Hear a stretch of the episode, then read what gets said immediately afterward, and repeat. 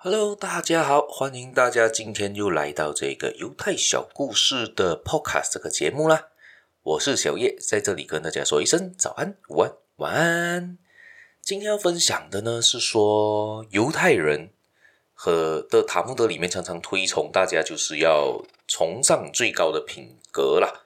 大家不知道犹太人手上其实有几本圣书啦，其实最早期他们是旧约。就是呃，就跟基督上基督教的那个旧约翰书其实是一同一本书，而他们基督教成立之后呢，他们就成立了叫新约，而旧约就是跟住那个犹太人的一开始的那本圣书，而塔木德这一本呢，则是犹太人实际生活的指南呐、塔木德是提倡的有这些伦理道德啦，一些人的品格的底线，所以他们常常要推崇人，推崇他们的族群要追求真理。热爱劳作、博爱啊、谦虚啊，等等等等的。今天这个故事呢，就分享到有一个极有名望的一个高官前去看望一个犹太的大哲学家，叫斯宾诺莎。今天这个高官一见到他的时候，好不容易约到时间见到他了之后呢，而他很好奇，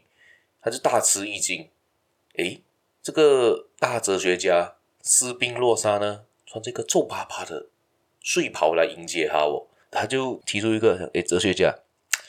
我觉得你要不要换一件比较新一点的睡袍？我送你一件呐、比较好一点的、这个斯宾诺莎呢，这个大哲学家呢，平静的对他说道：“一个人呢，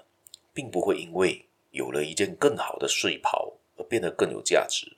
同样的，给一钱不值的东西加上一个昂贵的包装是极不合理的。”好，他就说了这句话，告诉了这个高官，高官就顿时醒悟了。不像我们现在的现今社会的商业潮流啦，可以这么说，很多时候我们都是说给一些比较普通的东西加上了一些比较昂贵的包装之后，你可以卖得更好的价格，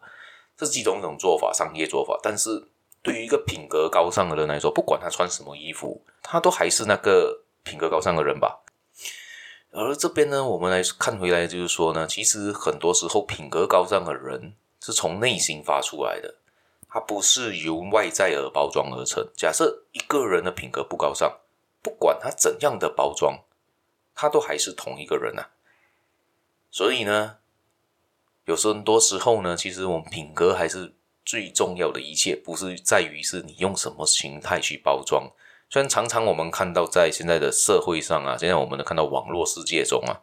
很多很多的导，很多很多他们自称为导师啊。在教人家买股票、卖股票、投资啊、买卖房产啊，太多太多了。而这些人，他们的包，他们就是靠包装而成的。他们就首先是要把自己包装的好像很厉害，